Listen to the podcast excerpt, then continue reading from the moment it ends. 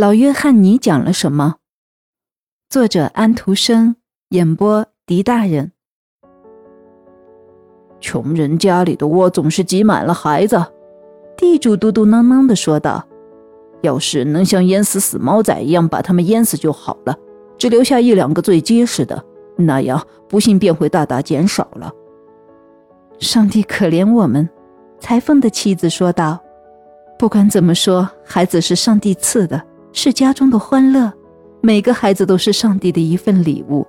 要是日子过得紧，吃饭的嘴多，那么就多使把劲儿，多想想办法。上帝是不会撒手的，只要我们自己不松劲儿。地主太太同意他的看法，友善的点点头，摸着曼的面庞。他曾经多次这样做。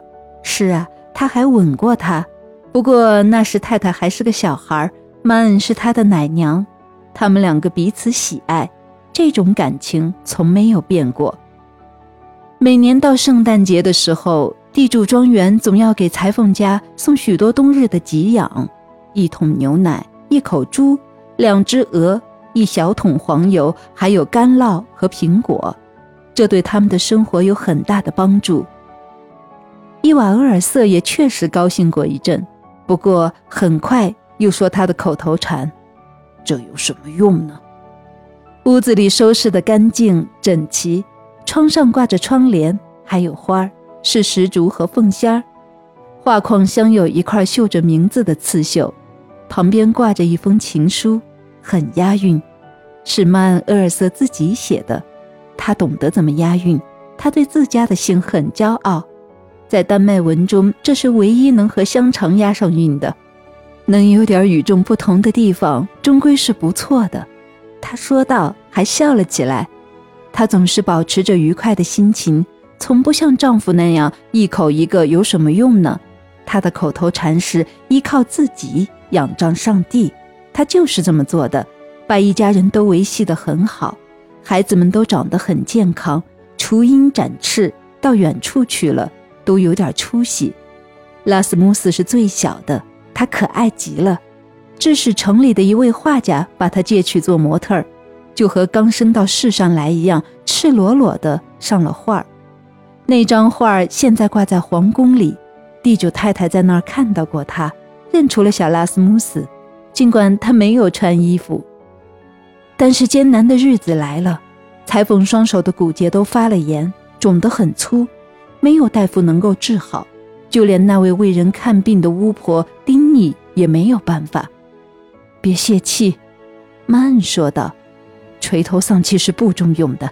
现在爸爸的一双手再也没有用了，我的手就得更加勤快些。小拉斯穆斯也可以使针线了。他已经坐在了案台前，吹着口哨，哼着歌。他是一个性情开朗的孩子，他不能整天坐在那里。妈妈这么说。”这对孩子是不幸的事儿，他也该玩玩，蹦蹦跳跳。木鞋匠家的约翰尼和他是最好的玩伴，他们家比拉斯穆斯家更穷，他的模样并不好看，赤着脚，破衣烂衫，没有人帮他缝补，他自己也不会。他是一个孩子，像是上帝阳光中的一只小鸟。在路碑旁，在大柳树下，拉斯穆斯和约翰尼在一起玩。他有高远的志向，想成为一个高明的裁缝，住到城里去。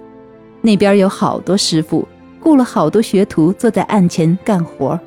他是听他父亲这样说的。他想去当学徒，再当师傅。于是约翰尼可以去看望他。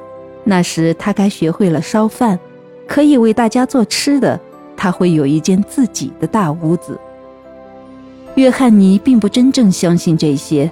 但是拉斯穆斯相信会成为事实，于是他们坐在老柳树下面，风在枝头嗖嗖作响，像是风在歌唱，树在诉说。